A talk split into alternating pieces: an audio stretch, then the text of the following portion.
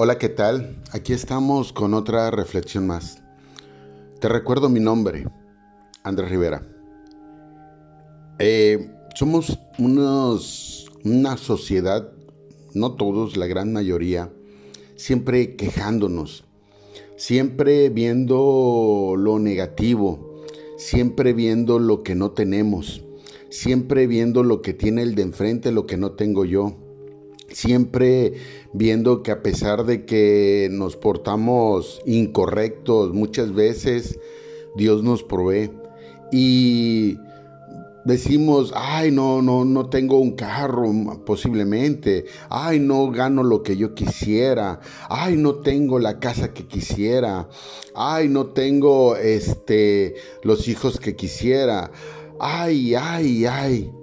No tienes los hijos que quisieras, pero tienes hijos y hay quien no tiene.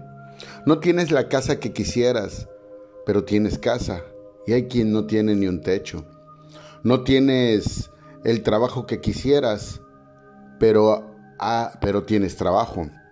Y así, si te pones a ver, muchas veces nos quejamos de lo que aparentemente no tenemos, pero sí lo tenemos, pero no lo valoramos.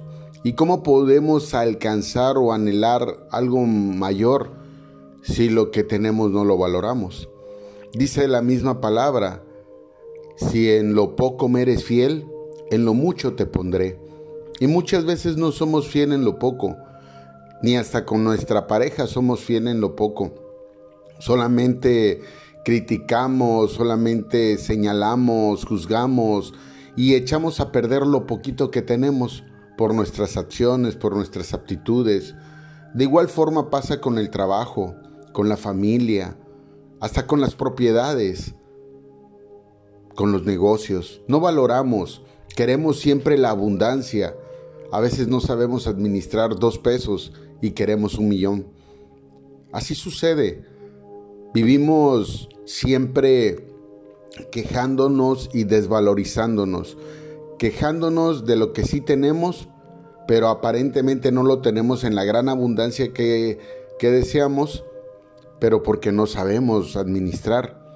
En el libro de Génesis, en el capítulo 3, en el versículo 17, vemos cómo Dios le habla a Adán y a Eva después de que estos desobedecieron, después de que estos estaban en la bendición y por escuchar voces incorrectas como la de la serpiente, hicieron lo incorrecto, desobedecieron a Dios.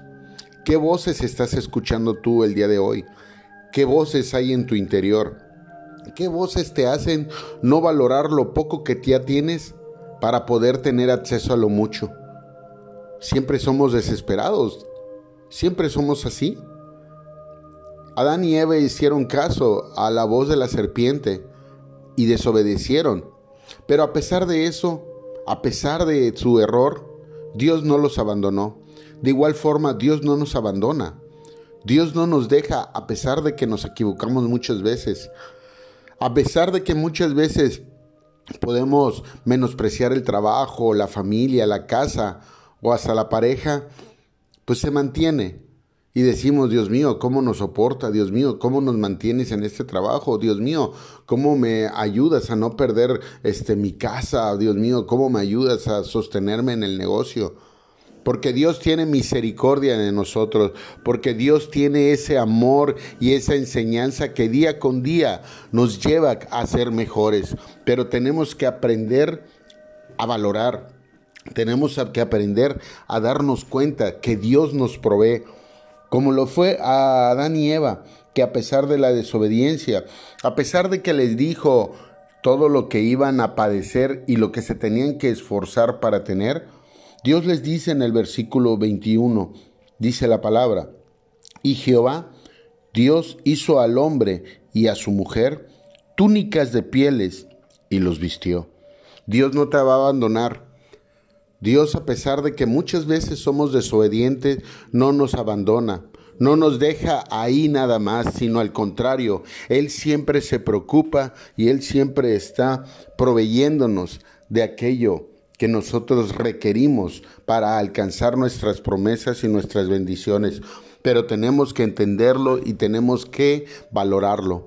Tenemos que darnos cuenta que no importa la circunstancia que esté pasando, no importa si aparentemente ves poca salud, si aparentemente ves poco, eh, poca economía, si aparentemente ves poco cambio en ese eh, familiar anhelado, si aparentemente tu relación no avanza, aunque tú veas poco, sé como ese profeta que vio a lo lejos una pequeña nube, pero que se hizo una gran lluvia, una gran tormenta, una gran abundancia de bendición, porque así es Dios con nosotros, siempre a pesar de nuestra desobediencia, a pesar de nuestras situaciones, a pesar de lo que nosotros hagamos, Dios siempre nos sigue vistiendo y proveyendo.